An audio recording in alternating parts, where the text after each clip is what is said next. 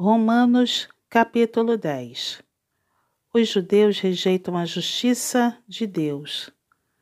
Irmãos, a boa vontade do meu coração e a minha súplica a Deus a favor deles são para que sejam salvos. Porque lhes dou testemunho de que eles têm zelo por Deus, porém não com entendimento. Porquanto, desconhecendo a justiça de Deus, e procurando estabelecer a sua própria, não se sujeitaram a que vem de Deus. Porque o fim da lei é Cristo, para a justiça de todo aquele que crê.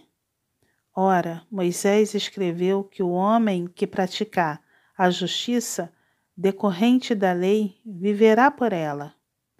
Mas a justiça decorrente da fé, assim diz: não perguntes em teu coração: quem subirá ao céu? Isto é para trazer do alto a Cristo, ou quem descerá ao abismo? Isto é, para levantar Cristo dentre os mortos. Porém, que se diz: a palavra está perto de ti, na tua boca e no teu coração. Isto é, a palavra da fé que pregamos. Se com a tua boca confessares Jesus como Senhor e em teu coração creres que Deus o ressuscitou dentre os mortos, serás salvo. Porque com o coração se crê para a justiça e com a boca se confessa a respeito da salvação. Porquanto a Escritura diz: todo aquele que nele crê não será confundido pois não há distinção entre judeu e grego, uma vez que o mesmo é o Senhor de todos, rico para com todos os que o invocam. Porque todo aquele que invocar o nome do Senhor será salvo. Como, porém, invocarão aquele em quem não creram? E como crerão naquele de quem nada ouviram? E como ouvirão, se não há quem pregue? E como pregarão, se não forem enviados?